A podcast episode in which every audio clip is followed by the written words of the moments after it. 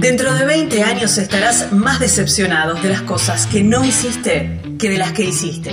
Así que desata amarras y navega alejándote de los puertos conocidos. Aprovecha los vientos alisios en tus velas. Explora, soñá, descubrí, viajar.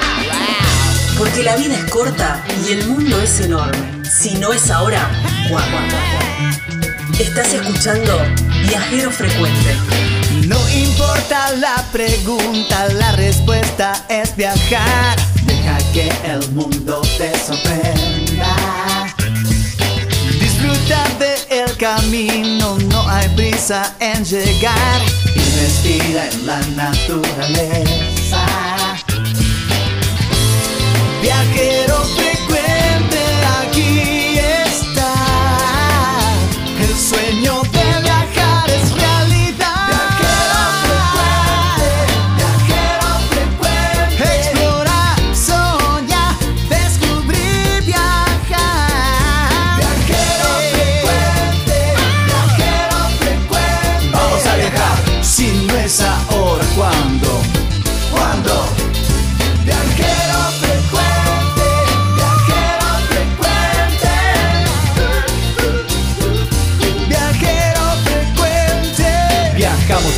cambiarle la ropa al alma.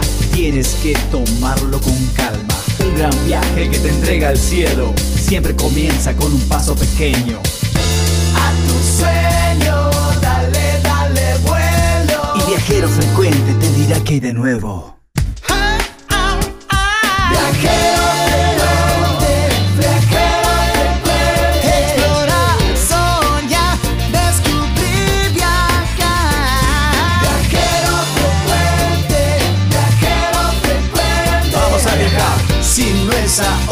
Ahora,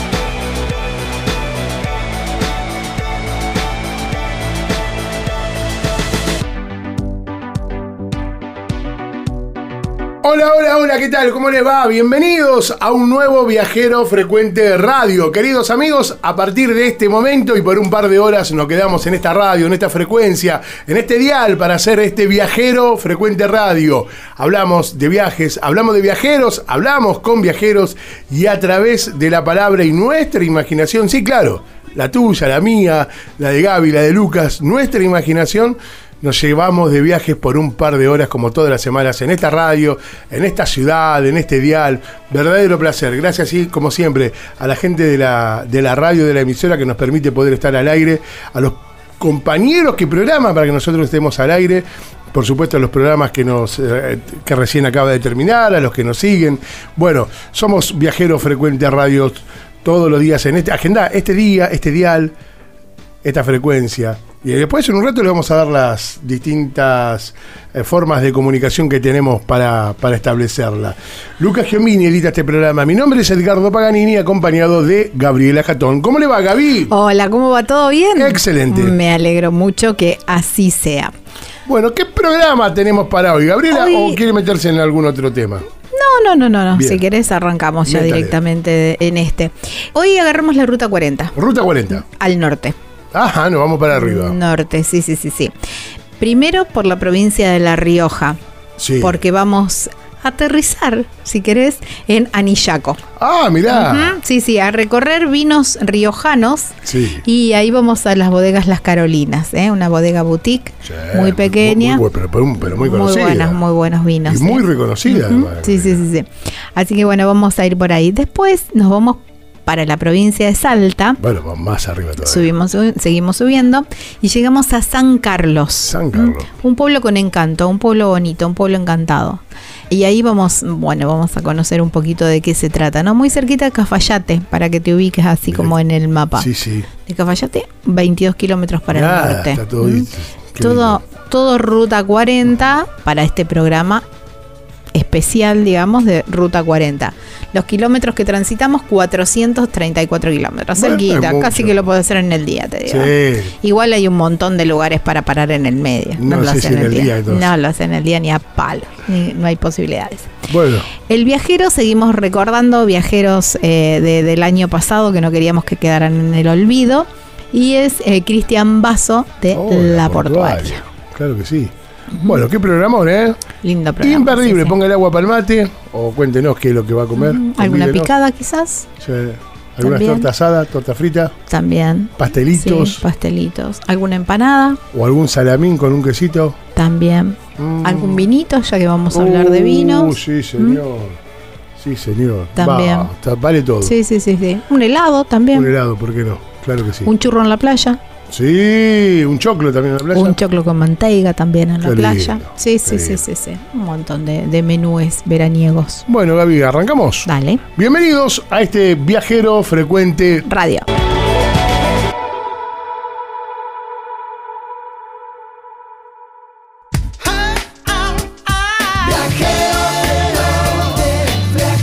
Viajar es la respuesta, no importa cuál sea la pregunta. Estás escuchando Viajero Frecuente.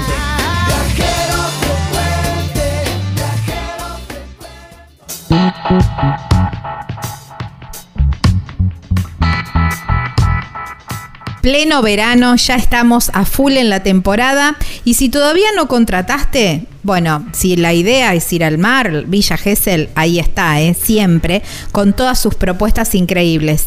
Y ahí en Villa Gesell está la hostería Las Muticias, que tiene lo mejor de los dos mundos, porque está a metros de la playa, pero también tiene piscina. Entonces podés ir jugando con un día playa, un día piscina o un rato de playa y un rato de piscina.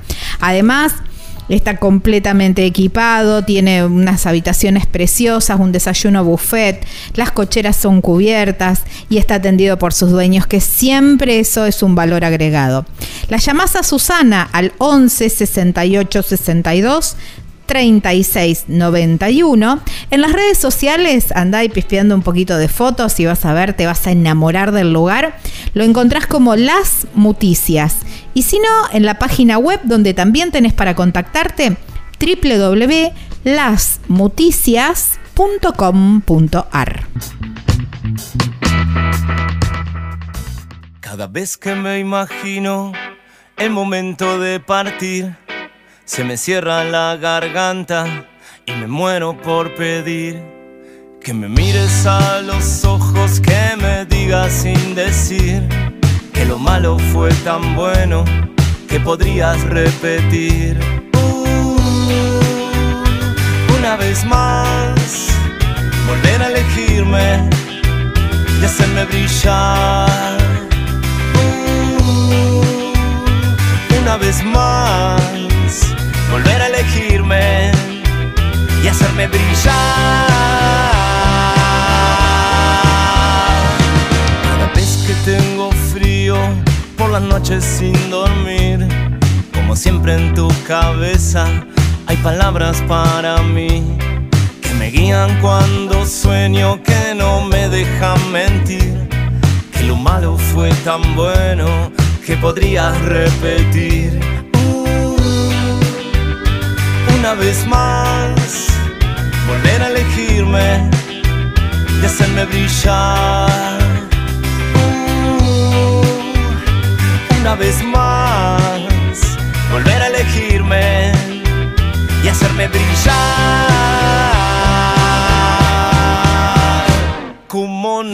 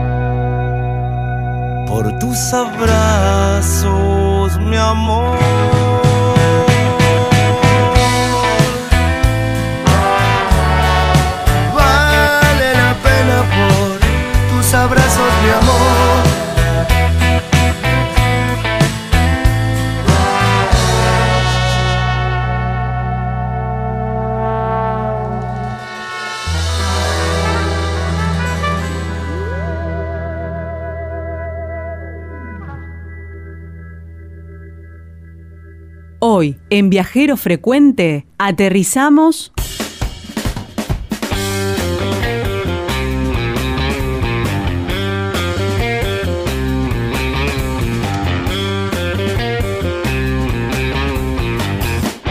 Estamos en Viajero Frecuente Radio, queridos amigos, como todas, como todas las semanas en este horario, en este día, llegamos nosotros para hacer este programa. Hablamos de viajes y de viajeros por más de 300 radios en toda la Argentina, las 24 provincias. Eh, y en este momento vos podés contactarte con nosotros a través de las redes sociales, Facebook o Instagram como Viajero Frecuente Radio. Tenemos un canal de YouTube al cual pueden suscribirse como Viajero Frecuente Radio también. ¿Dónde más, Gabriel?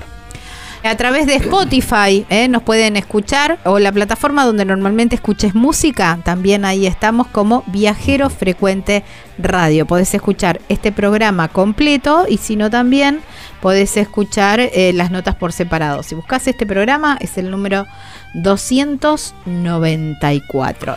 ¿Y sabes dónde estamos también? ¿Dónde? Estamos en TikTok. Ah, mira qué bueno. Tenemos TikTok hace unas semanitas, así que somos como principiantes en todo ello, pero ahí estamos como Viajero Frecuente Radio también. Hay un Twitter que es arroba viajero radio y tenemos una página en internet que es www.vacacionespararmar.com.ar. El número de teléfono agendado, de donde nos estás escuchando, decimos, mirá, los escucho desde esta radio, de esta ciudad, nos encanta recibir mensajes durante todo el fin de semana, así que agarra tu teléfono, nos envías sus mensajes al 3400 3400 52 4640 3400 52 46 40. Bueno, Gaby, ¿dónde nos vamos? Viste que venimos haciendo una serie de recorridos de las provincias a través de sus vinos. Y bueno, esta vez eh, nos vamos Sí. para La Rioja. Mira, Vinos riojanos, hacia allá vamos. mira qué lindo. Y nos vamos para Anillaco. ¡Opa! La bodega es una bodega Vinos que despegan en pista privada de Claro, avión. También puede ser, quizás. Quizás la usaron para Helio también. También, claro que sí, para traer. Bodega Boutique eh, Las Carolinas. Ah, claro, y, sí. y vamos, vamos a hablar Sí. con eh, Marcelo Moreno, que es el enólogo de las bodegas. Marcelo, ¿cómo te va? Gracias por atendernos. Hola, ¿qué tal? Bien, bien, muchas Sí, gracias. Muchas gracias. Bueno, ¿hace cuánto que estás con la bodega? Mm, Yo hace poquito, relativamente esta bodega mm, es, es bastante nueva. Eh, arrancó en el 2017 con su primera producción. Eh, Yo estoy desde el do- finales del 2018 eh, acompañando acompañando este proyecto. ¿Cuáles son las principales características que tiene las Carolinas para, para esta zona de La Rioja? Y le- es una bodeguita o boutique el- donde se elabora solamente la producción propia, de un, que cuenta con una hectárea y media de un parral eh, puro de Malbec.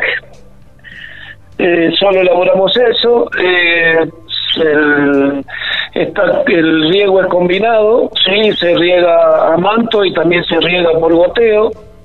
Y la principal virtud es que tenemos vinos, eh, digamos, de buen cuerpo, Sí. eh, taninos dulces porque la maduración de sus de sus polifenoles es, es gradual debido al- a la amplitud térmica que tenemos a los 1420 metros que se encuentra el viñedo así que son vinos que creo interesantes Marcelo, vos recién hablabas de eh, dos tipos de riego, el riego por goteo y el riego por manto o algo así, escuché. sí por manto ¿Y de qué se trata? El riego por manto es el riego que mm, normalmente eh, en, en todos los lugares que se que hay que hay producción, que hay agua de hielo, el agua de hielo se distribuye en los productores eh, por intermedio de un consorcio, entonces se se ¿cómo es? perdón, me entró un llamado. Eh, entonces esa agua se, se va eh, distribuyendo en distintos productores, no solamente vitivinícolas, acá también hay productores nogaleros, productores aceituneros, entonces tienen un, un cierto tiempo, de acuerdo a las hectáreas que tiene cada uno, donde se les entrega agua que viene del, del de hielo del, del cerro. ¿Sí? Sería como una sequía mendocina. Exactamente muy parecido. Entonces, cuando llega el, momento que, se avisa, o te avisan que te, te toca el turno, como le llaman acá, el turno para regar, se hacen unos bordes, se deja, un, se deja una parte, una entrada para el agua, y se empieza a inundar toda la superficie de, la plantación.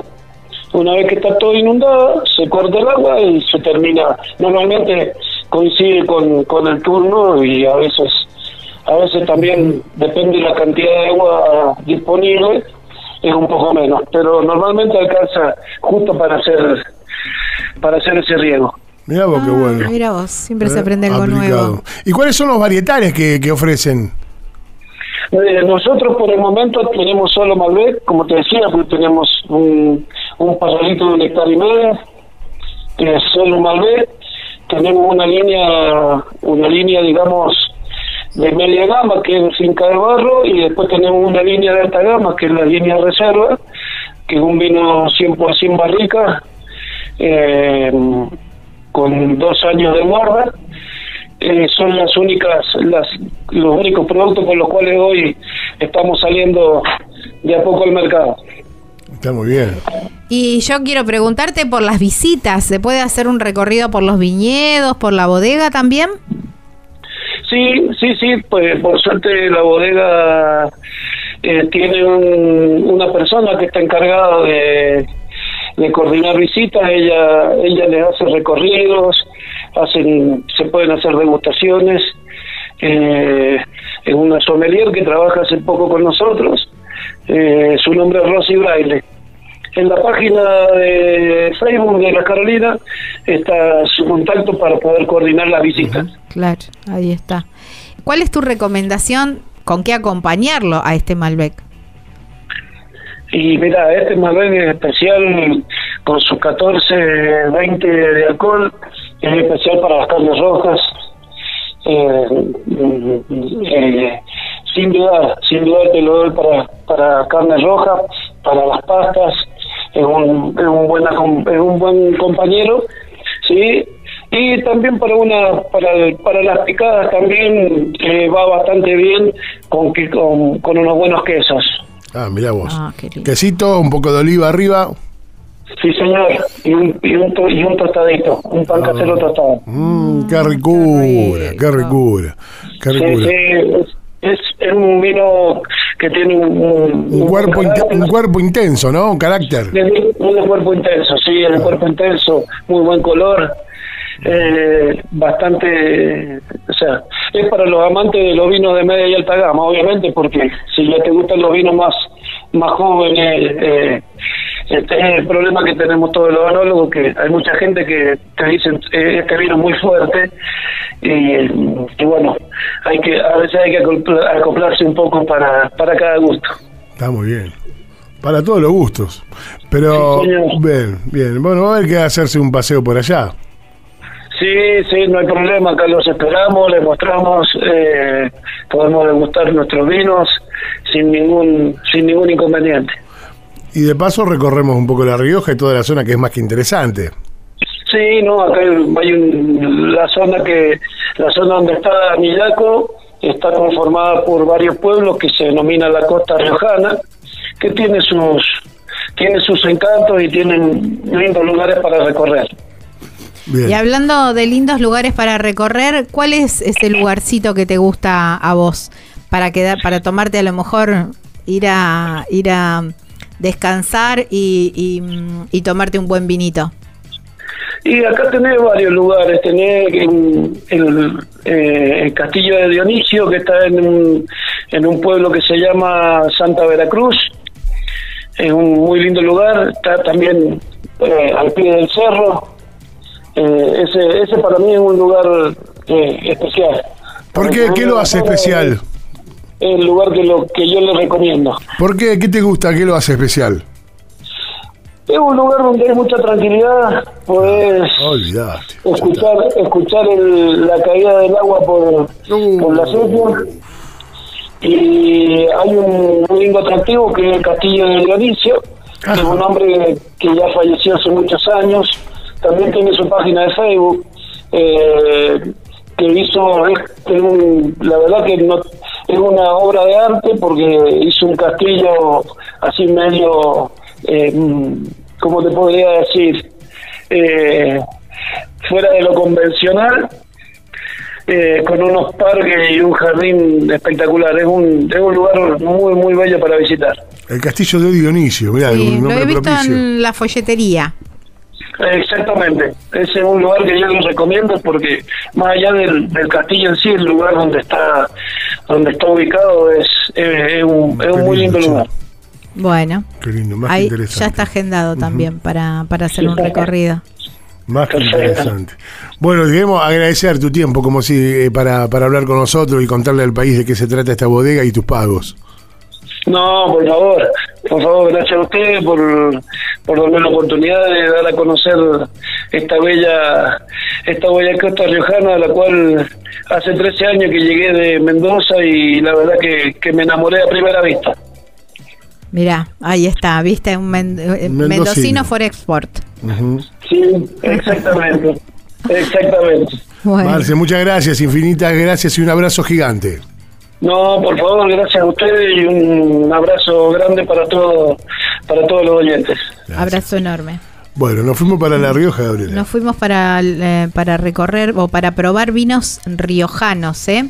Con Marcelo Moreno de la bodega Las Carolinas, ahí en Anillaco, en la provincia de La Rioja. ¿Vamos a seguir con esta recorrida, Gabriela? Siempre, siempre, siempre, porque nos quedan un montón Eh, todavía, para ¿eh? recorrer por todos estoy lados. buscando, sí, estoy buscando vinos. Menos en el sur, sur, sur, supongo yo, ¿no? O sea, o sí.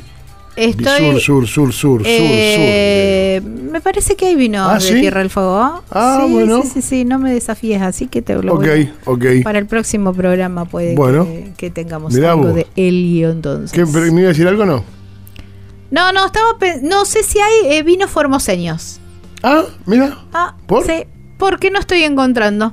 Bueno, atención, este es un mensaje a todo el país que nos está escuchando. Si conocen vinos de Formosa, claro. eh, avisen. Que nos porque yo no lo estoy encontrando.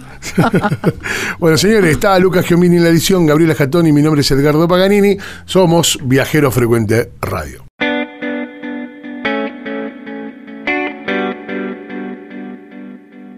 Y si la opción es más tranqui, la sierra y hacer actividades de naturaleza, actividades al aire libre, hacer algo de cabalgata, conocer un poco de historia, mucha gastronomía y bien variada, Tafí del Valle es una muy buena opción. Y ahí están las cabañas Pacarina, entre el cielo y la tierra, y doy fe que es así, un lugar soñado, con las cabañas dispuestas de tal manera que están separadas una de otra, un parque gigante para que jueguen los chicos, para disfrutar del paisaje, un balconcito para que te puedas tomar una cervecita al atardecer, ahí con vista a los cerros, increíble el lugar, ¿eh?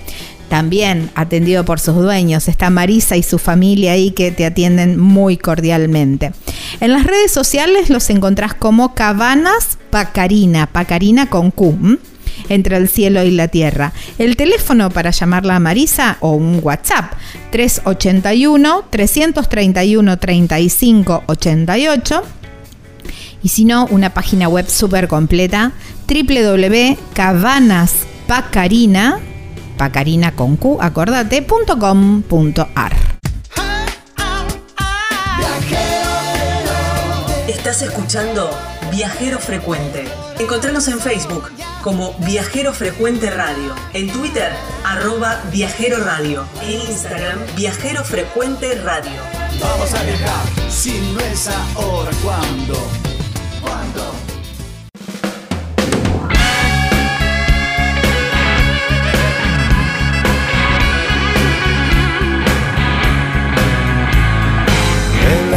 De tu amor. Comí el más rico pastel. Un día animé los barrotes y sin mirar atrás escapé a nubes sin rumbo. Siempre llueve en abril, perdido empapado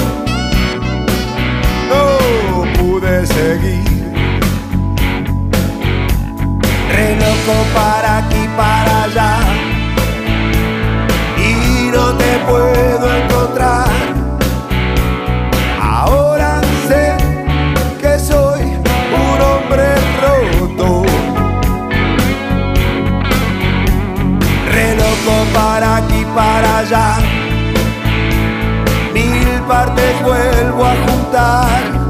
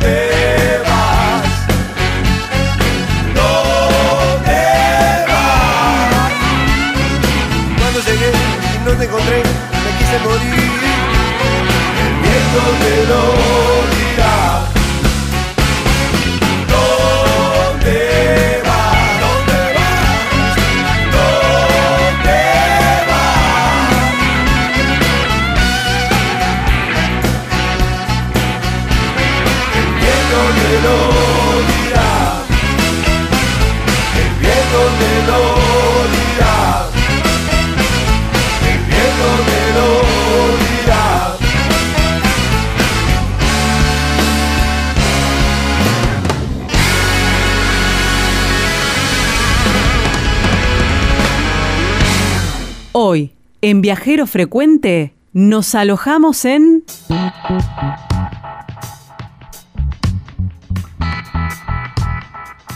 Viajero Frecuente Radio, amigos, como les decíamos hace un ratito, Gabriela, estamos en distintas redes sociales y se las tenemos que brindar a todos nuestros oyentes. Eh, tenemos Facebook, Instagram y ahora también se suma TikTok como Viajero Frecuente Radio. Así es, sí, sí, sí. También, bueno, nos pueden encontrar en YouTube, también como Viajero Frecuente Radio. Suscríbanse. También, que te- ahí van a encontrar lo- todos los videos Sí, de claro. las notas que venimos haciendo. Y si son del Team Podcast, que te gusta escuchar eh, podcasts en las plataformas donde normalmente escuchas música, también nos encontrás como Viajero Frecuente Radio. Vas Pero, a encontrar, perdón, bien. este programa completo, que es eh, el número 294, y también vas a encontrar la nota por separado.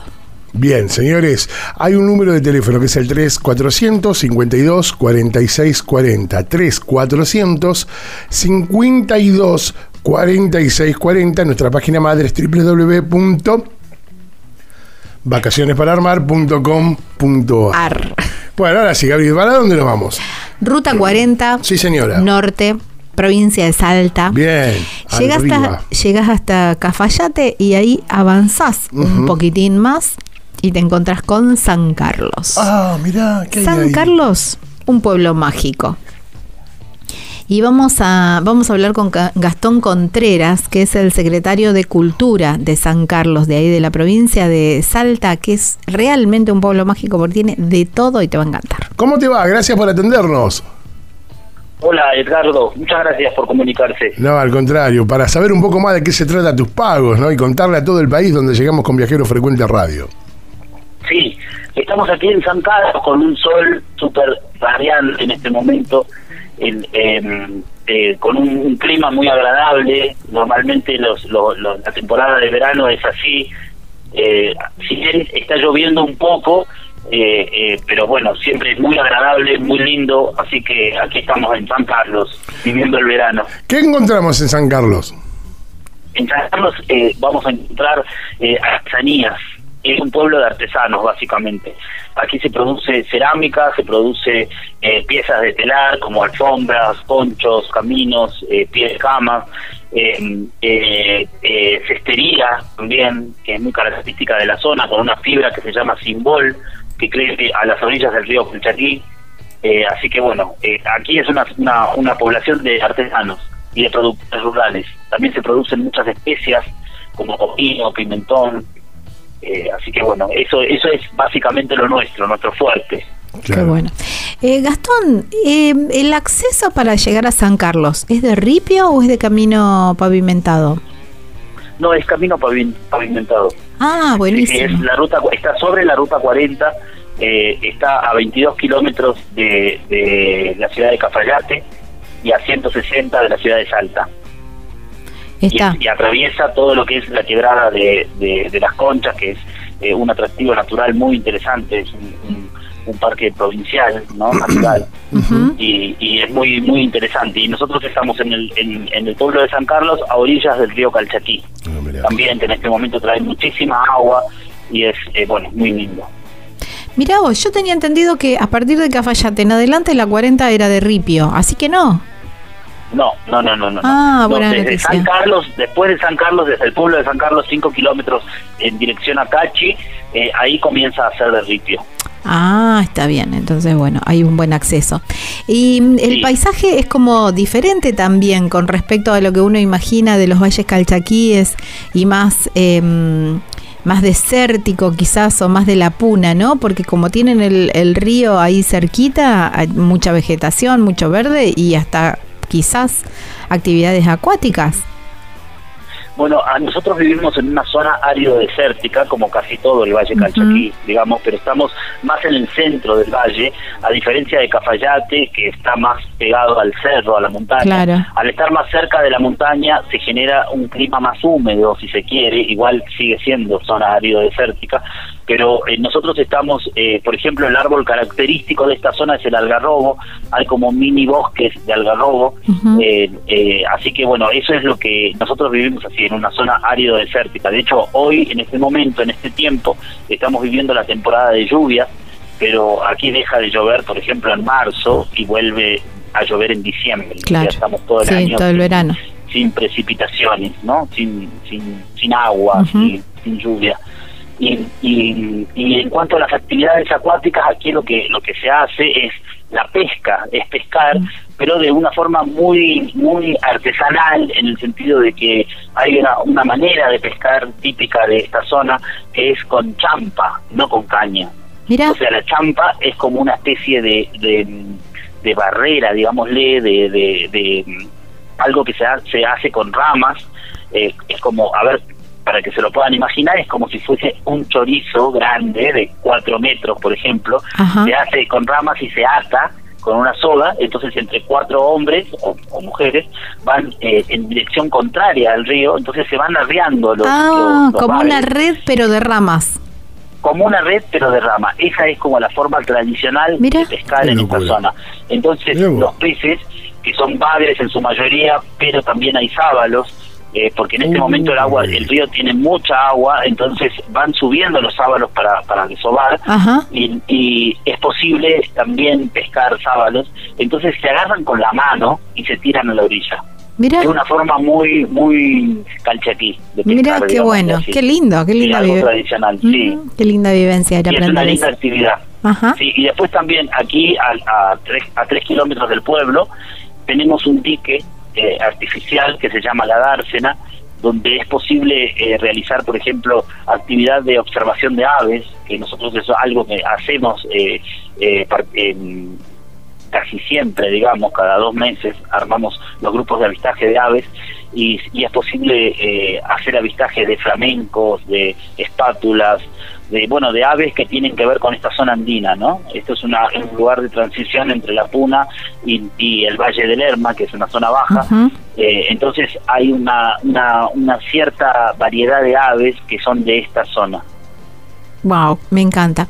Hablabas de que es un pueblo de artesanos y mm, Sí. preguntarte primero por qué se da un pueblo de artesanos en el pueblo, cómo fue surgiendo que, que sea así tan característico. Y ustedes tienen la fiesta también. Sí, nosotros, bueno, el, el San Carlos es una zona de, de muchos antigales, de muchos muchos eh, ruinas eh, indígenas, ¿no? Eh, eh, prehispánicas. Eh, en, en los antigales es posible ver eh, muchas piezas de cerámica, trocitos e incluso piezas completas, ¿no? Algunas rotas, obviamente, pero eh, eso ya deja en evidencia eh, lo milenario de los oficios, digamos, de la cerámica, de los textiles, porque también el otro día hemos, hemos encontrado textiles. El, eh, o sea que es algo que viene de miles de años, digamos, ¿no? En, en esta región. Aquí la gente eh, siempre ha hecho eh, ollas, eh, cuencos y piezas de cerámica que bueno con el tiempo y con los cambios en la sociedad eh, se dio esto de que, de que se venden a los turistas. Entonces Claro. hoy nuestro nuestra industria digámosle así nuestro el ingreso es el turismo y es la venta de las artesanías. Aquí hay hay dos mercados artesanales atendidos por los propios artesanos donde se vende de manera co- eh, cooperativa eh, ya que es atendido también por los propios artesanos entonces eh, se vende directamente a los turistas también hay talleres, talleres grandes, es posible realizar, por ejemplo, em, talleres vivenciales. La gente que, que visita San Carlos puede tomar cursos de cerámica o de, Ay, me o encanta. Y, y bueno, son experiencias, ¿no? O sea, aparte de, del objeto y, y de la pieza y el de com- comprar una pieza, también es posible realizar eh, una experiencia. Eso también es muy interesante y a la gente le gusta mucho. Sí, me Por encanta. eso todo esto eh, hace que desde hace 41 años se hace aquí en San Carlos el Festival de la Feria Artesanal de los Valles Calchaquíes. Entonces hay una feria donde participan, en este año han participado 56 eh, artesanos y artesanas de distintos lugares de la provincia, del Valle Calchaquí e incluso de otras provincias también, con muchas actividades culturales. En, ese, en esa semana nosotros ofrecemos eh, a los que nos visitan y a la gente del lugar eh, una variedad de talleres. Entonces es posible hacer cerámica para niños, para adultos, hornear las piezas de cerámica, el, eh, hacer eh, eh, textiles, hacer la experiencia de ponerse a tejer o de ver cómo las maestras tejedoras elaboran piezas de textil y bueno, y un montón de otras actividades que tienen que ver con los oficios. Me encanta. Eh, no, solamente puedes comprar, sino que además aprendes. claro, me encanta, sí, obviamente. que eh, no, no, no, yo no lo había escuchado, no sé si sucede en otros lados. No, sí, es pocos, pocos lugares donde, donde puedes hacer los talleres. Y, mm, para, mm, para realizar estos talleres hay que hacer alguna reserva o directamente cuando uno está ahí, directamente puede, puede gestionar. Algunos talleres son con inscripción previa, todo esto hay una difusión ¿no? que se hace a través de redes sociales, de, Facebook, de Instagram, eh, eh, aparte de las páginas, y bueno, y los medios de comunicación que lo difunden aquí en la provincia. Algunos sí son con, con inscripción previa y más que nada por el tiempo del COVID, ¿no? Porque no se puede mucha no se puede hacer algo muy masivo. Eh, bueno, tenemos en cuenta esa, esa historia de los protocolos que bueno, cada vez son más flexibles también, pero pero otros no no, no requieren inscripción previa y, y porque son todos hechos eh, al aire libre. Nosotros aquí tenemos un museo que se llama Jalpa Calchaqui, que el museo tiene instalaciones muy amplias, eh, patios eh, muy grandes, entonces lo hacemos todo en lugares así abiertos. Entonces a veces no requieren inscripción previa, eso depende del, del taller que se haga. Claro, está, me encanta. No, la verdad que es más que interesante. Y además que poder disfrutar de las artesanías. ¿Qué es lo que no vamos a poder dejar de, comer típico en tu pago ahí en, San Fernando? San Carlos. Perdón, San Carlos. Sí, aquí en San Carlos es posible, eh, bueno, las comidas eh, típicas del norte en general, como por ejemplo los tamales, eh, las unitas, el, el, locro, bueno, ahora hace un poquito de calor, pero igualmente la gente eh, eh, come ¿no? el locro. Ahora es posible tomar, por ejemplo, aloja, que son bebidas fermentadas de, de la vaina del algarrobo, son muy ricas y alimenticias también. después también por la cercanía a Cafayate y a Nimaná se pueden degustar vinos muy buenos, artesanales, de pequeñas eh, producciones, ¿no? De, pequeñas familias, incluso aquí en San Carlos también hay, hay eh, viñedos y bodegas pequeñitas que la gente puede, puede degustar. Después las empanadas, ¿no? Las empanadas eh, clásicas de Salta, aquí también es posible comer unas ricas empanadas. Eh, así que es muy todo todo todas las, las, comidas están elaboradas también con, con especias que se producen aquí en San Carlos como les decía antes comino pimentón eh, cúrcuma eh, después ajo entonces a partir de eso hacen provenzal chimichurri distintos tipos de especias que se venden a los turistas también. Y, y hablaste de bodeguitas esas bodeguitas también tienen la posibilidad de ser visitadas Sí, claro, sí, sí, sí, sí, sí. Nosotros acá tenemos un centro de atención al visitante donde se les, se les propone distintos tipos de recorridos. Visitar talleres, visitar eh, bodegas, eh, también visitar sitios, sitios arqueológicos. Aquí tenemos a 11 kilómetros eh, una población que se llama San Lucas, en el cerro, donde hay petroglifos. Entonces la gente puede ver estos dibujos de miles de años en las piedras y, es muy lindo porque está eh, en, arriba del cerro y es posible ver San Carlos desde arriba también. Y todo esto con cardones, ¿no? Con este paisaje. Claro, increíble. cardones gigantes de 6 metros de, de, altura. Eh, bueno, sí, es muy lindo, muy lindo realmente. Bueno, la verdad que es un paseo impensado, ¿no? Y eh, para poder eh, recorrerlo y además es una zona que te permite recorrer otros lugares también, Gabriel, desde allí. Sí, bueno, por supuesto. Bueno, Gaby, le dejo a usted la última.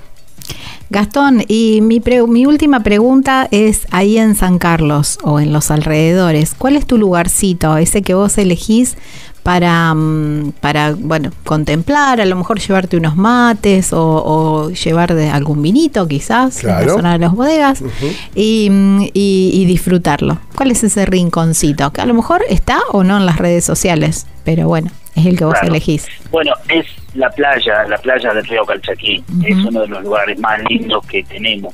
O sea, es, es eh, muy agradable porque es playas de arena y el río y bueno y el paisaje abierto porque estamos en el centro del valle digamos que el, el valle tiene en, en, en este lugar eh, 11 kilómetros para un lado y más o menos 15 kilómetros para el otro. Nosotros estamos en el medio. Entonces eh, es muy lindo, muy lindo realmente, porque bueno, hay aves también, hay arqueología, eh, entonces es muy interesante. Son, son lugares muy lindos y de silencio también, y bueno, es, es muy agradable el contacto con la naturaleza en San Carlos. Ay, Me encanta, impecable, encanta. impecable, impecable. Y bajo un cielo azul bien intenso seguramente.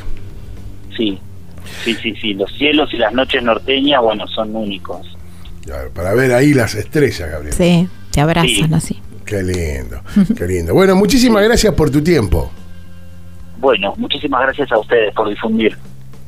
Abrazo enorme. Saludos. Eh, hablábamos con Gastón Contreras, eh, que es director de cultura de eh, San Carlos, ahí en la provincia de Salta, sobre la Ruta 40. Bien, como decíamos, no solamente ahí, sino que tenés un montón de lugares más Sí. para recorrer, ¿no? O sea, Sí. que Siempre propone y entre tanta propuesta está esta. Sí, me encanta. Me encanta un, un pueblo que lo conocí mm, el otros días haciendo un poquito de, de zapping y encontré la fiesta. Y, y empecé a googlear y a buscar, digo, pues pueblo mágico, me encantó y la verdad que increíble este pueblo. Vino bien hablar con Gastón y conocer un Sí, poco más de eso. ni hablar. Señores, ya venimos, hay más Viajero Frecuente Radio. Si no es ahora, ¿cuándo? No importa la pregunta, la respuesta es viajar. Deja que el mundo te sorprenda. Disfruta del camino, prisa en llegar. Y respira en la naturaleza. Viajero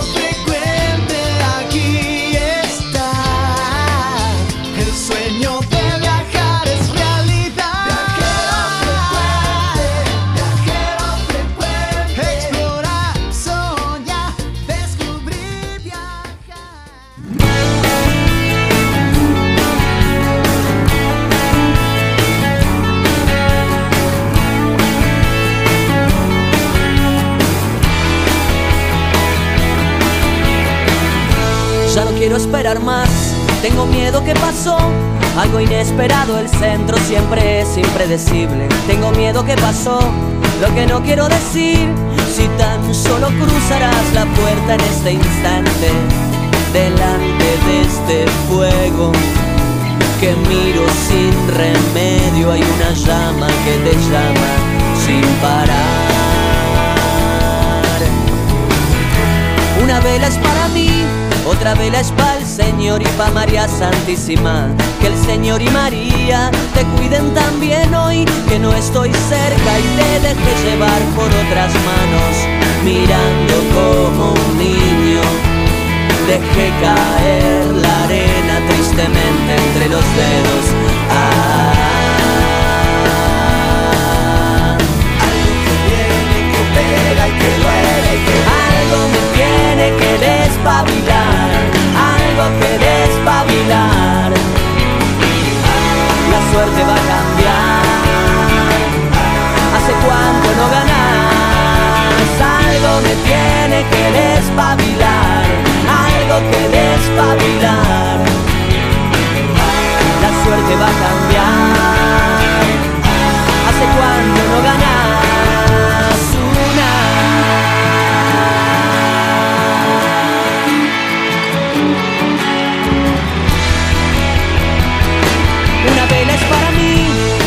es pa'l Señor y pa' María Santísima. Que el Señor y María te cuiden también hoy, que no estoy cerca y te deje llevar por otras manos. Mirando como un niño, dejé caer la arena tristemente entre los dedos. Ah, algo que viene, que pega y que duele, algo me tiene que algo que despabilar. La suerte va a cambiar. Hace cuánto no ganas. Algo me tiene que despabilar. Algo que despabilar.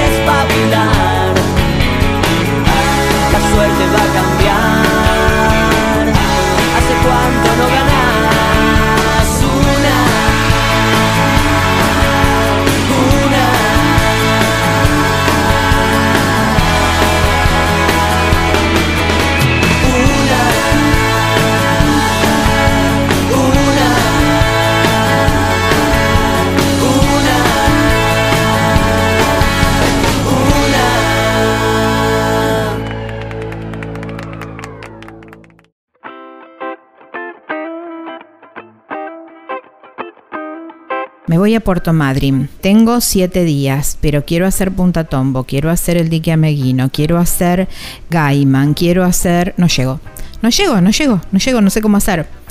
Pero sí, si vos hablás y llamás a la gente de Babel Viajes Madryn, ellos van a lograr que vos logres hacer todo lo que quieras y te quede tiempo para disfrutar de la playa y para disfrutar de a lo mejor salir a comer algo rico, porque tienen todo muy claro y saben perfectamente en qué horario ir para cada lugar, para cada excursión, para que vos optimices absolutamente todo tu paseo y descanses también. Tampoco no es andar y salir corriendo como locos. Babel Viajes Madryn. Ahí están Carla y Facu, eh, que te van a ayudar con todo el armado de, de este viaje. Los podés llamar al 280 44 58 mil. También los encontrás en Facebook, en Instagram, como Babel Viajes Madrid, y si no, la página web que es súper completa, y ahí tenés un link para enviar un WhatsApp también, ¿eh? www.babelviajesmadrid.com.ar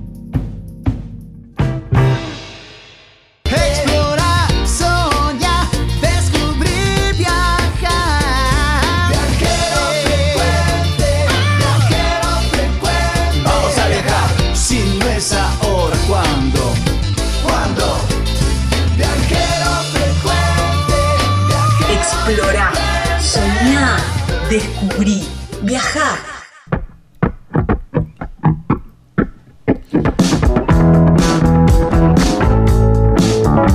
Estamos en Viajero Frecuente Radio, como todas las semanas, en este horario, en este día, en esta frecuencia, en este dial. Llegamos nosotros, los Viajeros Frecuente Radio, para contarles a través de las palabras, bueno, experiencias, anécdotas, recuerdos, sabores, imágenes. Bueno, ¿cómo nos encuentran? En Facebook como Viajero Frecuente Radio, Instagram Viajero Frecuente Radio. Tenemos un canal de YouTube. Todas las semanas recibimos muchísimos mensajes del canal de YouTube al cual podés suscribirte como Viajero Frecuente Radio. ¿Dónde más nos escuchan? En el formato o en la plataforma donde normalmente escuchas música, ahí nos encontrás como, eh, un- eh, como podcasts. eh, Sí, podés claro. escuchar el programa completo, las notas por separado también están. Ahí los encontrás en Spotify, Google Podcasts, Tuning, iTunes. Bueno, ahí en, en todas esas plataformas nos encontrás como Viajero Frecuente Radio. Además tenemos un, número de teléfono al cual podés mandarnos un WhatsApp, un Telegram, como te quede cómodo, que es el 3400 3400 52 46 40 3400 52 46 40 Eh, ahí nos envía el mensaje www.vacacionespararmar.com.ar Me apuro porque tengo del otro lado, Gabriela, este tremendo músico, pero tremendo músico, músico, compositor, multiinstrumentista argentino, que bueno, eh, la banda que, que- con la cual lo conocimos y fundó una de tantas bandas, ¿no? Eh, es la Portuaria, uno de los fundadores junto con Diego Frenkel. Pero bueno, él ya tuvo otras bandas, trabajó con Charlie García, eh, estuvo en, en distintos proyectos, eh, luego de haber estudiado música y de ser un gran músico. Te digo, trabajó- estuvo con Zamalea, con Cerati, con Richard Coleman. Bueno, es impresionante con Melingo, con Malosetti, Gabriela Pumer, con María Gabriela Pumer. ¿eh?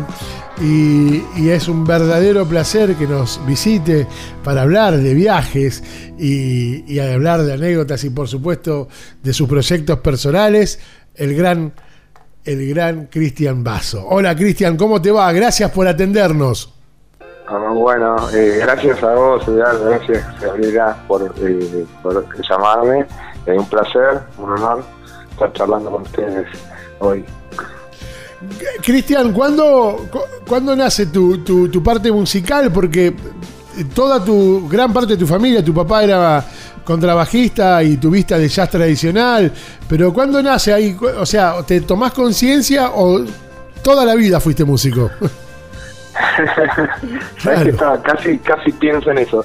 Eh, sí, mi, mi- eh, por parte de mi papá, eh, la mamá de mi papá, eran, eran como los, los únicos que no eran italianos de la familia, que eran malos criollos, eh, se dedicaban bastante a la música mis abuelos tocaban la guitarra, la mandolina, el violín, andaba por los pueblos ahí girando.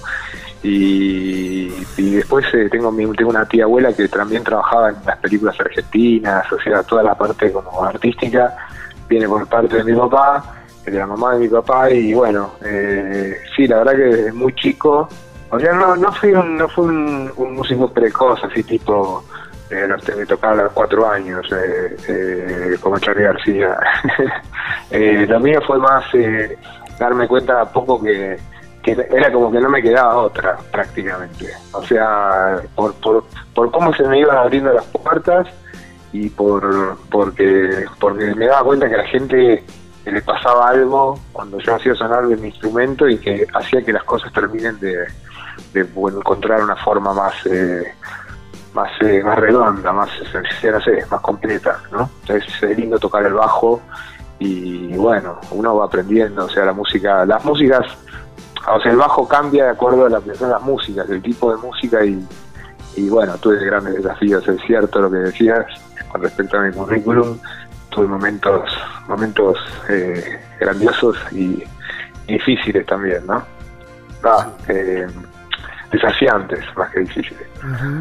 Eh, eh, de- desde, ¿Desde qué lugar? De- ¿Desde lo musical? ¿Con quién estabas? O, o- o desde el contexto? ¿Desde lo que significó también ser músico en, en épocas de dictadura, por ejemplo? Ah, eh, mira, eh, eh, eh, igual no, te contesté la, la respuesta anterior. Eh, eh, con respecto a la, edad, más o menos a los 10, 12 años, empecé a estudiar piano con una profesora de barrio de Coblan. Yo, soy de Coblan, de Buenos Aires, de Cava. Y después empecé a los 14, 15 años. Mi primer maestro fue Rinaldo Raffanelli, que hace poco se fue a, se fue a tocar, se fue, se fue a una jam session. Eh, el gran el gran Rinaldo fue mi primer maestro y mi viejo, por supuesto, pero mi, era, mi viejo era un poco complicada la cosa. Ah, eh, Era Sí, más, sí. más tensa, ¿no? Sí, bueno, padres es más difícil. Claro. Eso es como aprender a manejar con el padre, viste que nunca podés. Y sí, mi viejo me volvía loco, pero que gracias a eso eh, aprendí co- cosas que, por ejemplo, con respecto al tempo, el swing, me volvía loco, me volvía loco. Y, y le agradezco. eso fue lo que, lo que lo que al final me terminó abriendo las puertas de esa llave para pasar una puerta más allá, ¿no? Sí, claro, claro. Eh, con respecto a las dificultades, que te, que- o sea, pues vuelvo a la segunda pregunta y disculpame que te desordeno el discurso. Eh, bueno, eh, las, la- la- las limitaciones, eh, no, las era como que de muy chico me tocó tocar músicas muy difíciles. O sea, a los 15, 16 años, este, mi, mi casi. Mis, primero hice una bandita de rock en el colegio, en el colegio de curas, eh, que era sencillo. Pero después a los 15 años empecé a tocar ya con, con, con- tocábamos en cuarteto en el Tortoni, con Ricardo Pelican en la guitarra, Javier Malosetti tocaba la batería, Nada más ni nada menos. sí, y otro guitarrista que se llama Mate, que es que Marcelo Mate, que también se fue se fue de gira. Eh, así que aprendí a tocar tocando temas de jazz, de jazz eh, moderno, haciendo walkings, que el bajo es algo bastante bastante especial, es como una forma de la forma de acompañar el jazz, que es una forma, de acuerdo a la, época que es el jazz, es más o menos difícil, y, pero es una música es como el tango, ¿no? Es una música popular, pero culta, porque es música difícil de tocar, pues, hay que hay que saber tocar jazz.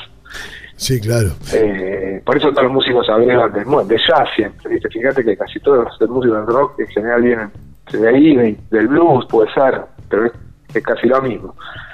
Eh, y bueno, y después con respecto a lo que me decías de, lo, de los contextos históricos, yo creo que cuando sos joven es que cuando uno tiene, digamos, no, cuando sos joven, cuando uno tiene la energía esa de como de querer crear o querer decir algo, siempre es mejor, digamos, cuando te quieren, para mí, por mi personalidad, a mí cuando me quieren callar me dan más ganas de hablar. O sea, no sé si es una... Sí, sí obviamente salir en, en la época de la dictadura, a mí me han metido preso con, con Coleman, en la calle, allí en los boliches, entraba la policía, sa- te metían preso por un porro, no sabías, y lo peor es que no sabías dónde terminaba la historia, ¿no? Claro, claro. Eh, porque nada, nadie sabe, nadie se termina de saber hasta el último momento que es lo que te puede pasar.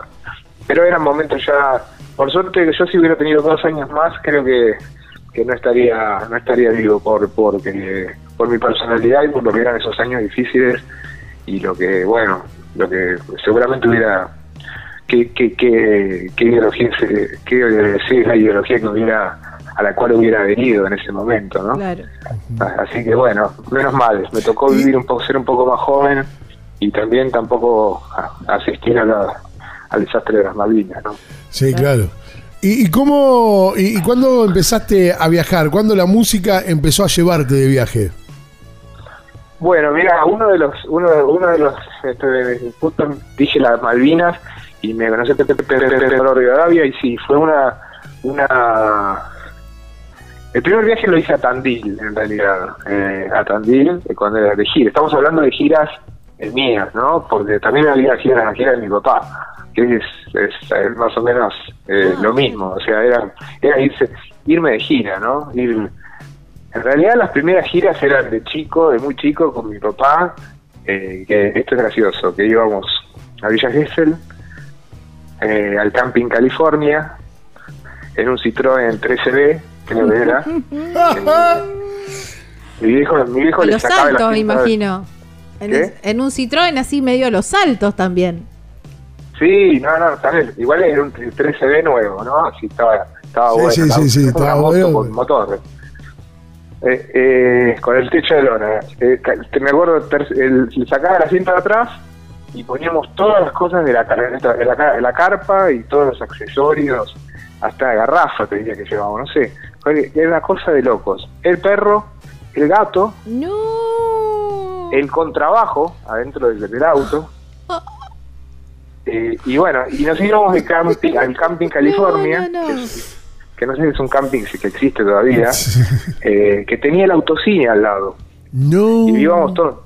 Y porque en realidad mi hijo tocaba con, eh, con eh, Walter Marosetti en Swing 39, que era el grupo de mi papá. Entonces eh, Walter hacía lo mismo y todos los músicos hacían lo mismo y vivían todos como algunos en un caso, otros vivían en el camping. Entonces yo estaba con Javier ahí juntos y vivíamos unos veranos porque tocaban todas las toda la temporada en algunos lugares, hay un lugar llamado La Par en Coche, por ejemplo. Estoy hablando de, no sé, de los 70, ¿eh? Eh, y ahí, eh, eh, con, con Javier y toda la gente del camping, a la noche, la gente llevaba la reposera y te, te, te mirabas las películas de autocine Claro, sí. de garrón. Típico, claro. Eso es típico de, de los camping, claro. Qué lindo recuerdo.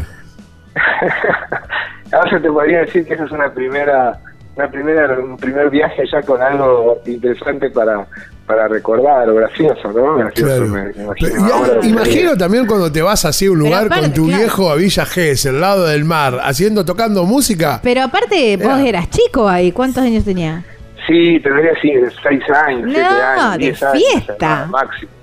Sí, de fiesta, de fiesta, de fiesta. Todo era, todo era así.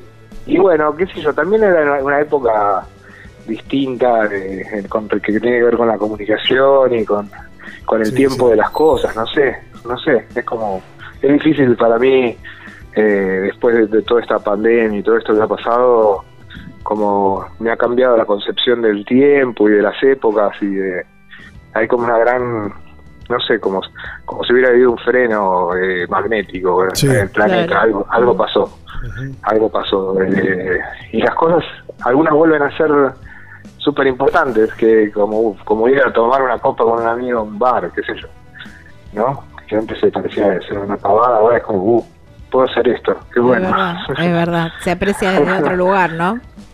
sí, creo que sí, sí, sí. ¿Y, y- Eh, bueno. y con qué banda o en qué etapa viajaste más? Porque, mm, bueno, con la, Claro. por- la portuaria explotó en un momento con, con- con- con la portuaria este, desde la década del 90. Este, los discos que empezaron volaron, pero volaron en ventas. Fue una cosa increíble. Se vendía CDs, le contamos a los más chicos, ¿no? Sí, se vendían CDs. Se venden CDs todavía. Se venden, Hay se una venden. fábrica, hay un productor de, que se llama RGC, eh, que, que él produce. Eh, esto, sí, es una disquería que está en calle Corrientes que sigue produciendo y produciendo artistas, o sea, y sacando vinilos eh, y eso, eso, interesante. Hay gente todavía, pero bueno, sí, es cierto que en ese momento en la portuaria éramos, éramos, éramos, conocidos, no sé si vendimos tanto, tanto, sí, se vendía, se vendían discos. Pero Devorador de Corazones explotó. Selva Sí, fue un antes y un después, Cristian. Sí, sí, sí, sí, creo que vendimos. Tengo acá la- el disco, no sé si de, no sé si de oro ¿no? es, eh, o de platino, no sé. Tu disco, ese justo que es el que estaba Selva. Claro, ¿no? Ese disco fue tremendo y ese corte de difusión que, bueno, revolucionó también el mercado en toda, en toda la Argentina. Y a partir de, de, de qué momento empezaron así a decir, uy, loco, mirá dónde nos está llevando la portuaria? Sí, eh, igual te vuelvo atrás un poco. Sí, dale, porfa. engancho. Eh, no, no, con respecto a los momentos que más viajé, eh, vol- vol- eh, ya creo que fueron eh, con la portuaria, justamente se viajó mucho eh, por la Argentina, tipo con tipo todos los pueblos de todas las provincias, no sé, hemos tocado en todos lados. Eh, cosa muy muy buena, muy divertida, muy copada. Y no, no tanto afuera, sí, después fuimos a España, Francia, pero dos o tres veces. Y después viajé yo solo por, por viajé a Corea, por ejemplo, para, para hacer una música de una película en el 2007. Sí. Viajé dos veces. Eh, eh, viajé a la India a tocar con un gurú, con un, con un gurú, con el hijo de un gurú que cumplía años y armó una banda de músicos, músicos de Estados Unidos y de acá y fui ahí en, en el 2000 fue más o menos. Eh, Bueno, qué loco eso. Porque, y- porque, y porque también te, te- tenés que entrar, imagino yo, Claro. entrar al mercado de hacer música para películas. Eh, sí, sí, por supuesto, sí, sí. Yo en mi caso, bueno, la portuaria me sirvió en un momento porque se metieron algunos temas de la banda en distintos proyectos, eso empezó y a mí también me gustaba mucho el género, siempre de chico me llamaba la atención escuchar a... Sobre todo el que me hizo entrar a la música de cine fue Nino Rota.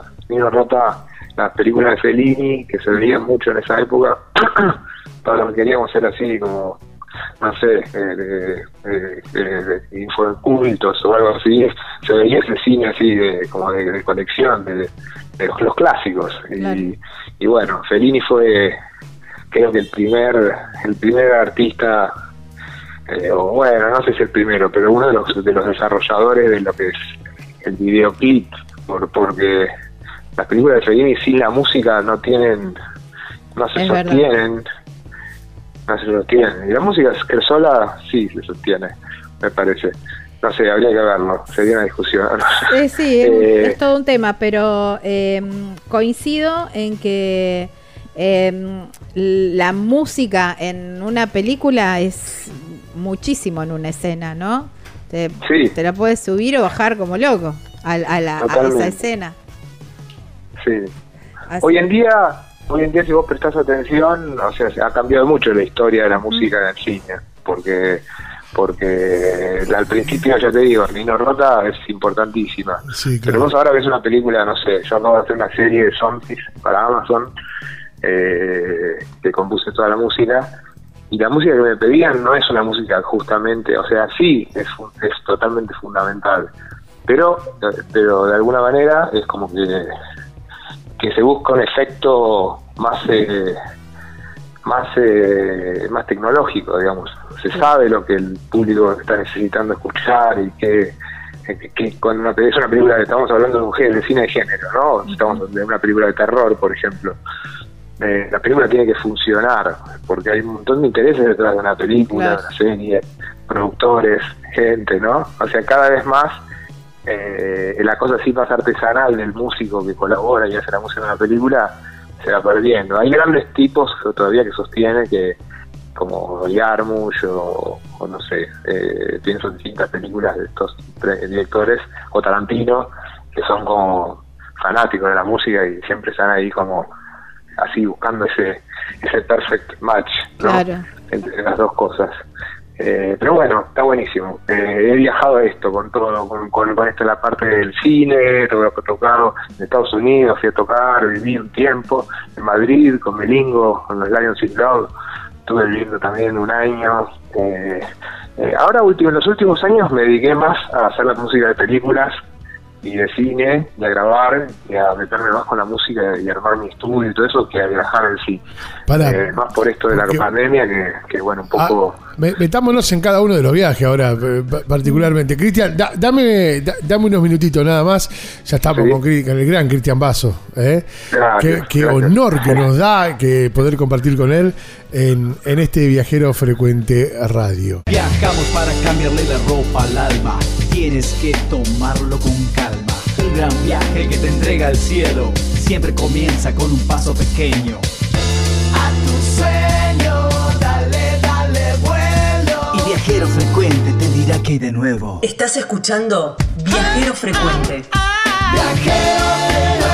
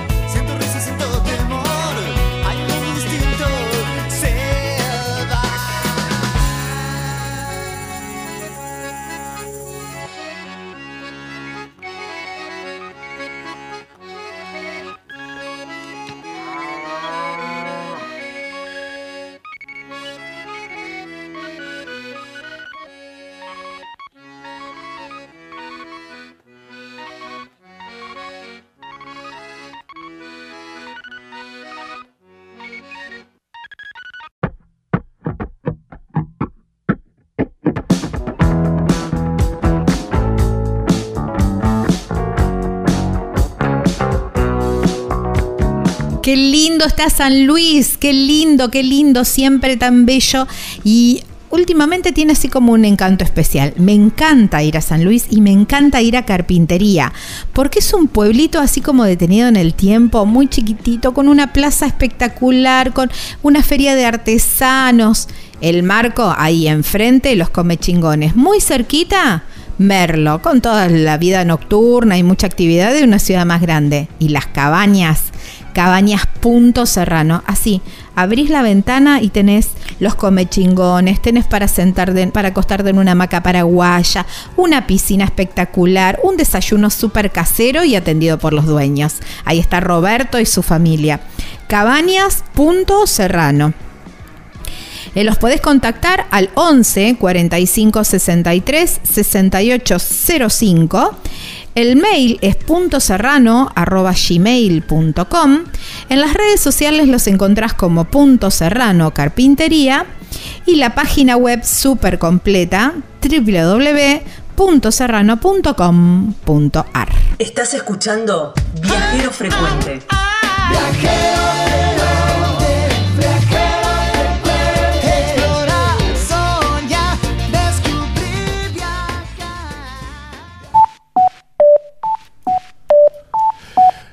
Cuarto y último bloque de este viajero frecuente radio. Amigos, compartimos las experiencias con Cristian Basso, este músico espectacular que, bueno, pará, viajó por un montón de países. Lleva consigo la marca de, bueno, hacer películas, hacer música para películas eh, y que también lo haya llevado a recorrer distintos lugares. Eh, ¿Cuál ha sido, Cristian, el, el viaje? Que, que, bueno, que más te ha despertado en tu alma o ese fuego interior o tal vez de espiritualidad, algo que te, uno de los viajes que te haya producido un cambio realmente profundo en tu vida.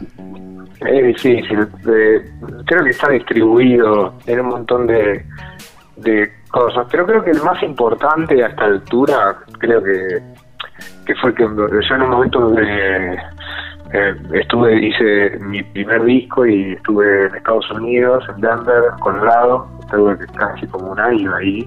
Eh, estaba casado y bueno, yo tenía un hijo acá en Argentina, lo tengo, en Valentín, que hace trap, eh, hace unos temas buenísimos.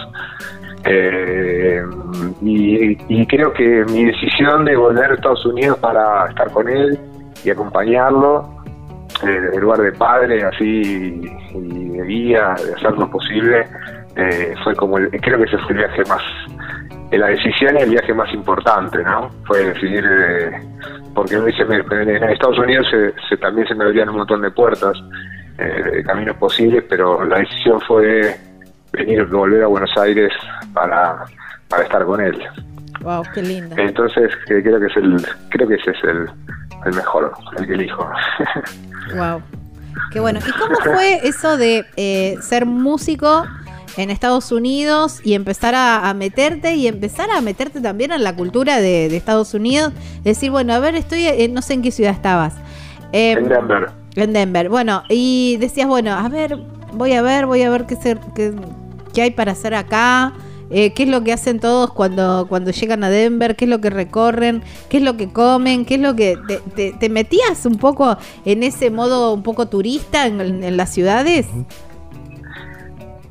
Sí, sí, obvio, obvio. obvio. Eh, no sé, sería, no sé qué sería en modo turista, me imagino que sería como un modo más como curioso, de meterse como en historias así, que no tenga que ver con el trabajo. Eh, Sí, yo siempre, siempre que voy a un lugar, viste, cuando fui a San Juan me fui a ver, me fui a la, no sé, a la, a la montaña donde estaba Difunta Correa, no sé, ahí los, los, los, lugares así populares me parecen que tienen una energía que está buenísimo hacerlo y también me fui a un a un, como se dice, como una especie de, reserva de cocodrilos en, en, India. O sea, y era increíble. Con carteles que decían no te puedes acercar, pues saltan, ¿viste? Saltan los cocodrilos. por favor. eh, no sé, eh, eh, bueno, no sé en qué estábamos. Estábamos en Denver y te preguntaba Estábamos en Denver, ah, sobre Denver. Eh, sí, mirá, lo que hice ahí en Denver mismo, por ejemplo, yo flasheaba en esa música, en esa época con toda la música western, Claro. también toda la música de Ennio Morricone que trajo toda esa música de, de- de- de Estados Unidos que tiene que ver con México y con, América en realidad, Claro. porque el western es también eh, argentino, o sea, es- tiene que ver con esa, con esa soledad de la música y todo eso, y bueno, me- siempre me interesó y bueno, me casé con una, con una, con una mujer norteamericana de Denver, con Kelly Cajun, y con la cual hicimos algunas canciones que están en, en mis discos, eh, como The Movement, y o, bueno, eh, Tarantela, una Tarantela en el primer disco que están muy buenas en inglés, y viví ahí y viajé, hice toda una, una gira en auto, compramos un auto, un convertible, y viajamos, hicimos toda una gira por, por Utah y el, están los mormones, en Salt Lake City, y, y, y todo el de New Mexico, Nevada, todos los estados del sur de Estados Unidos y California, eh, en auto. Tremendo, tremendo y bueno, en cada lugar, sí, desde parar siempre en todos los lugares, las casas de empeño, pawn shops y siempre tratar de comprar guitarras y, y pelotudeces eh, y genialidades, porque hay un, hay un mundo ahí para experimentar con los objetos y cosas de, de, música, ¿no? Claro. Instrumentos eh, fantásticos y y también de ver, de ver y, y tomar clases con músicos. Me acuerdo de tomar clases con un, con un músico que tocaba steel, eh, lap steel guitar en Denver, un viejo que estaba así, tipo, eh, no sé, eh, alcohólico, le temblaban, le temblaban sus manos, sus manos y me pasó ahí como una clase increíble. O sea, siempre, siempre la curiosidad y, y estar despierto a la, a, la- a estas cosas, ¿no? Estos- Claro. Estos, este, estos, este, milagros. Wow, qué Destellos. bueno. Esto me encantó esto que dijiste que mira, en la cantidad de viajeros que hemos entrevistado nunca nadie me dijo que que eh, así como que se metía y, y curioseaba y chusmeaba un poco qué era lo que se podía encontrar en las casas de empeño y me parece que es genial esa idea y más eh, no no sí, me sí, yo también tomo. Yo espectacular también me quedo con eso, sí. Y, y- Eh, coincido que los instrumentos deben ser una de las primeras cosas que, que la gente empeña, ¿no? Y que por ahí se pueden encontrar buenas cosas. Sí, sí, empeñan y también, eh, como al ser una, ser una cultura y una, digamos, una, una economía tan, tan estable y tan tan consumista, entonces de repente vas a, ahí están los, eh, como los Salvation Army, como unos grandes galpones en medio de la ruta, y, y eso no es, eso son, son cosas que la gente dona, y ellos se encargan de como de lavarlo, limpiarlo, ponerlo eh, ponerlo en, en perchas y, y, y- poner el precio. Y no sé cualquier cosa puedes encontrar. Realmente es, vastísimo. O sea eh, o también pasa una cosa increíble que me sucedió con respecto a esto. Me puedo demorar unos minutos con esto. Todo el que quieras. chicos. Todo Ah, el que quieras porque no. de eso se trata el programa. Bueno, eh, a mí como el mundo del cine y todo eso también me interesa desde el punto de vista material del cine, o sea, en, esa época traté de filmar en 16 milímetros, en Super 8, eh, los formatos de cine analógicos me encantan y, y que tengo como eh, una- una- un pequeño archivo y colección de cosas. Eh, y en ese momento había un también hay una cosa que hacen allá que se llama estate sale, que es el se- sería como el- la venta de estado, ¿no? Entonces una casa cuando a veces la gente grande fallece queda todo no, o sea, el- viene el gobierno y hacen lo mismo, ordenan todo, le ponen precio y se las abren a la- a la- al público de la gente de la calle y la gente compra nada, puedes encontrar una cámara de cine por 10 dólares, o No sea, fácilmente, perfectamente. Y bueno, me pasó que había una caja, unas cajas de diapositivas, me las llevé, las compré y me llevé unas cámaras y, una- y entré en una de, estos, de, estas, de estas ventas de, de, de una casa y era un parque muy elegante y todo. Y llegué a mi casa y me puse a ver las fotos y en las fotos de ese mismo parque, pero con todos como, como en los años 50, 60, como gente, como donde es una filmación de, del 8, de la nueva Super 8, 8, una filmación también de una, como una fiesta en ese lugar.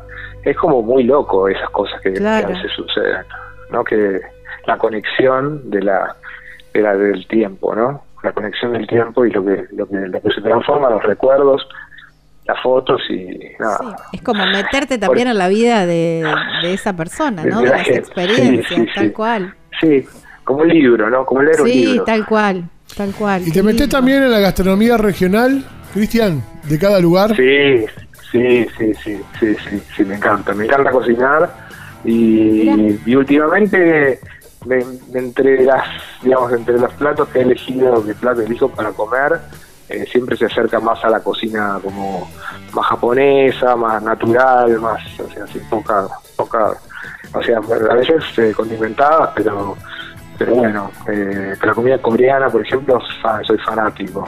Fanático, le recomiendo a todo el mundo que si tiene algún restaurante coreano en, en la ciudad, pueblo, donde estén, o que miren YouTube y se aprendan a preparar el kimchi, por ejemplo, que es un, es un repollo fermentado que es como base de, eh, de la, de la comida co- coreana. Mira. Eh, es, es fantástico, fantástico, fantástico y encima es comida muy muy sana porque tiene probióticos y ser fermentos tienen tienen como generan como unas bacterias buenas que son buenas para el organismo así que eso es importante también ¿no? a la hora de, de Eh, Está comer. bien, P- por ahí va el, el- el ranking de, de Cristian, pero ¿y, por, y por dónde más continúa? ¿Tenés también en Argentina algún puesto para parar a comer? Eso que digas, bueno, que recorriste tantas rutas en toda la Argentina y digas, che, acá se come espectacular. ¿Tenés también esos datos? Mm, No, sabes que no, no, no, no. Eh, eh, ah, sí, hay un, hay un restaurante. Eh, eh, ay, sí, no me acuerdo el nombre, tendría que, tendría que buscar ahora. No importa, no importa. No, no importa, Eh, no, no digas el nombre, pero más o menos rumbiarnos el, el- la ciudad, el pueblo. En Buenos Aires, acá en Ah, Buenos Aires hay está. varias ciudades, hay varios restaurantes coreanos que me gusta ir y que, que se come se comen muy bien y se comen cosas raras, cosas como Claro. un poco que después después uno se quiere verse sorprendido sin que esa que, que- que esa experimentación o sea sea eh, que te caiga mal o algo Claro. así, eso es lo eso es lo difícil, cocinar bien sin sin eh, molestar al que está comiendo, ¿no? Cristian, ¿y Eh, ese, ¿y ese conocimiento de, de- o el descubrimiento de la comida coreana fue en, en tu viaje a Corea? ¿O ya Sí. tenías de antes? No, no, no, eh, no, no. Tenía, tenía un amigo japonés de acá que trabajábamos juntos, Pablo Chinen, pero y conocía, conocía la comida japonesa siempre desde, desde que aparecieron los primeros restaurantes japoneses en Buenos Aires, empecé a, a ir a, conocer cosas y me pareció muy bueno. Y esto no, esto fue cuando estuve en Corea, eh, eh, conocí, conocí, conocí, me llegaron a comer y eran las cosas muy raras, muy extrañas, eh, raíces y no sé, otro tipo de cocciones de las cosas.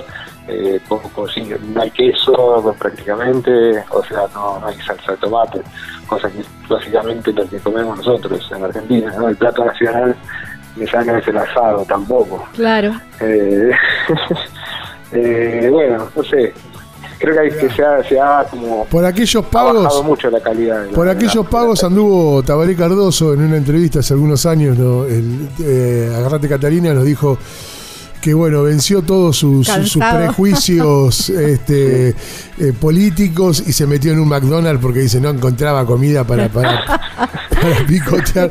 Le dejó de importar, dice, lo cultural, lo no político. entendía nada de las Sí, sí, cartas, sí. nada, y dice... Es verdad, es verdad. No, yo a mí me pareció en China, que después tuve también como 40 días al día 20, viste, que quería comer de, una pizza, viste, algo con queso. Claro. Y, y vi un Pizza Hut y casi me pongo a llorar. O sea, casi me Agua en el desierto.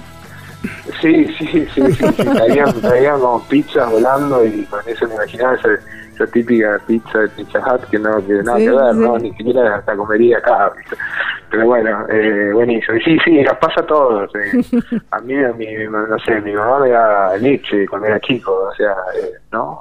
Como Claro. éramos, somos hijos de la vaca. Claro. Eh, es difícil des- desacostumbrarse a eso totalmente. Claro.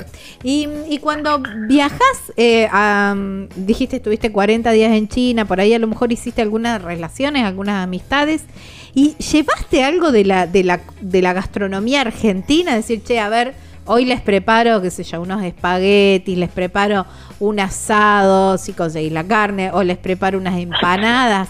¿Llevas así como nuestra, o el mate, quizás? Ah, decís de, de que yo en mis costumbres. Claro, si, lle- si, Sí. si te llevas y de aparte si cuando te reunís con alguien de, de otros países, llevas nuestra cultura argentina a través de la gastronomía.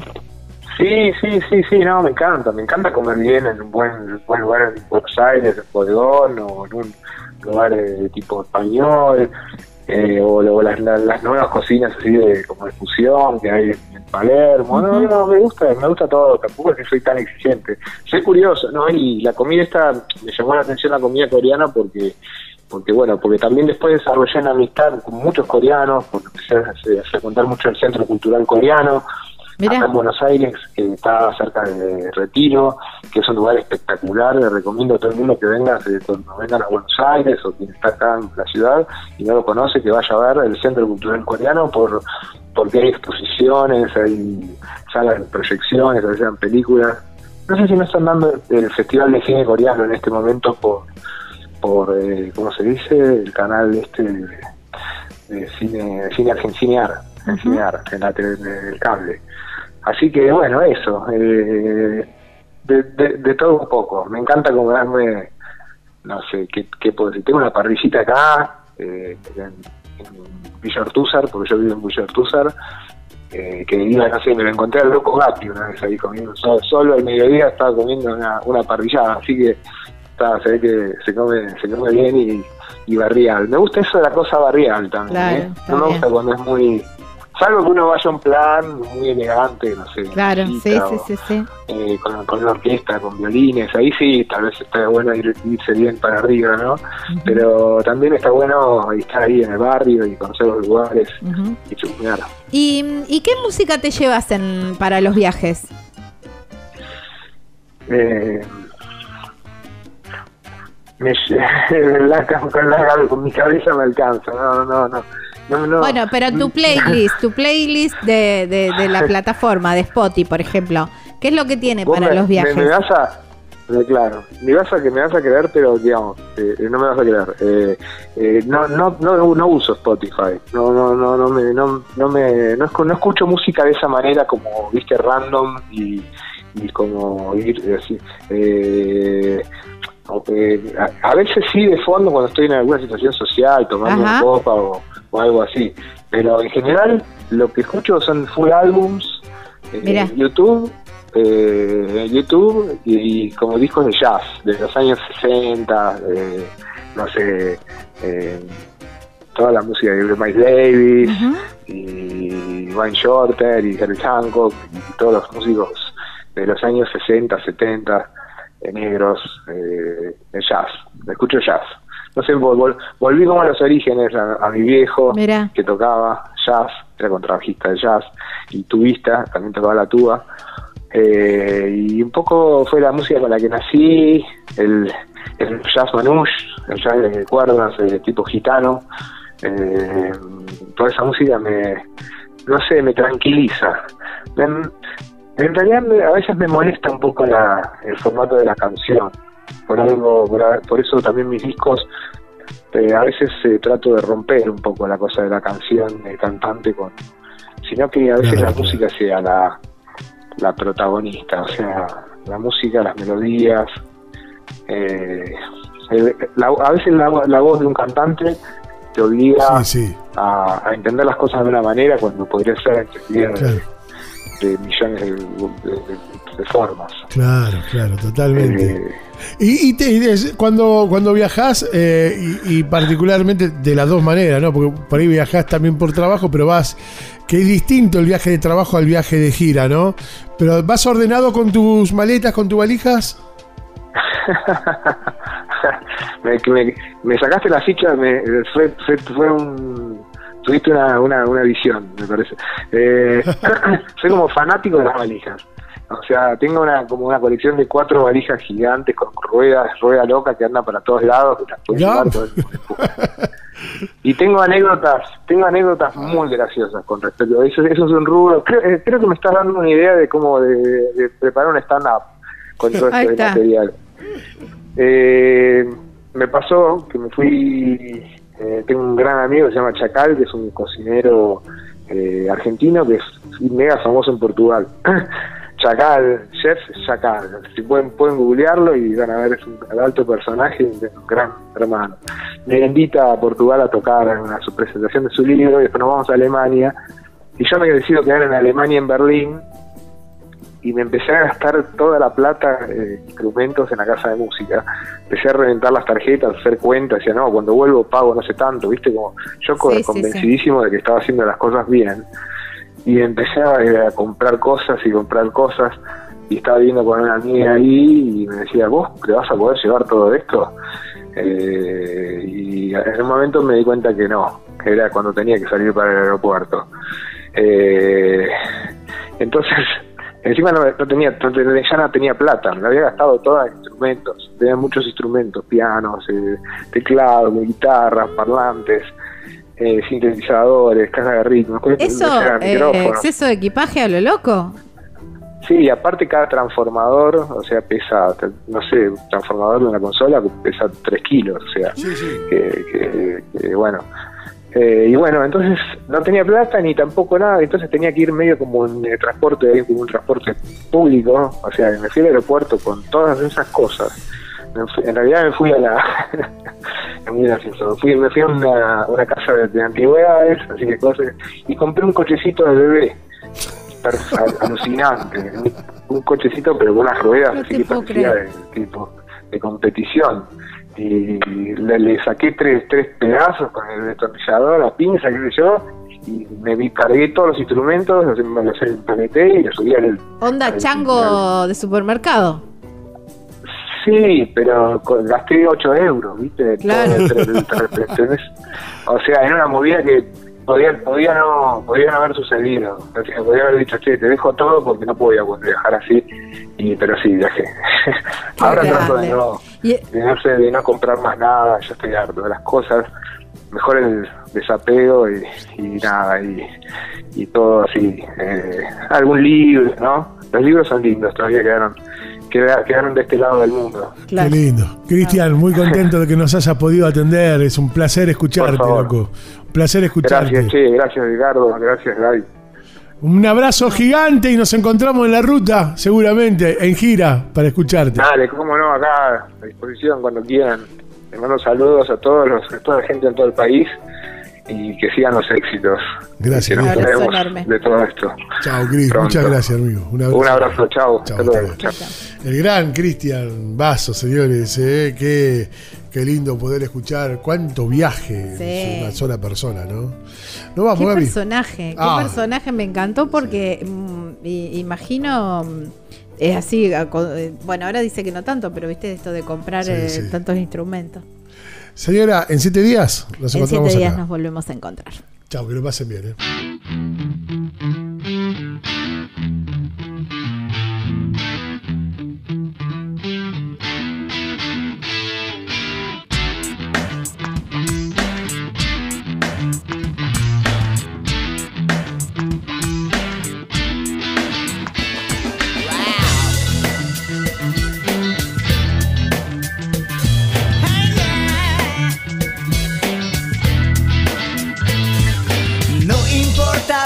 Pregunta, la respuesta es viajar. Deja que el mundo te sorprenda.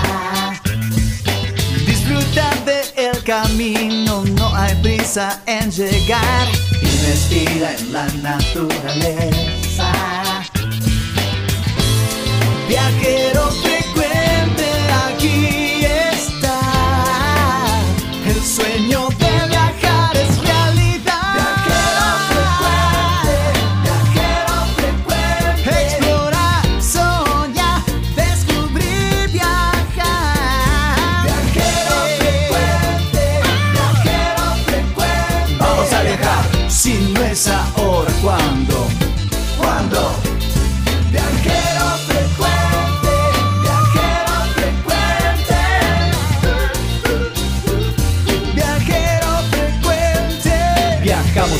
cambiarle la ropa al alma. Tienes que tomarlo con calma. Un gran viaje que te entrega al cielo. siempre comienza con un paso pequeño.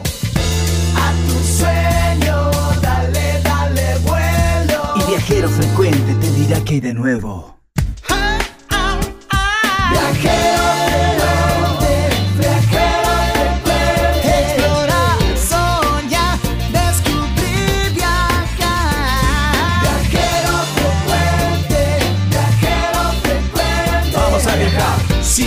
Frecuente. Vamos a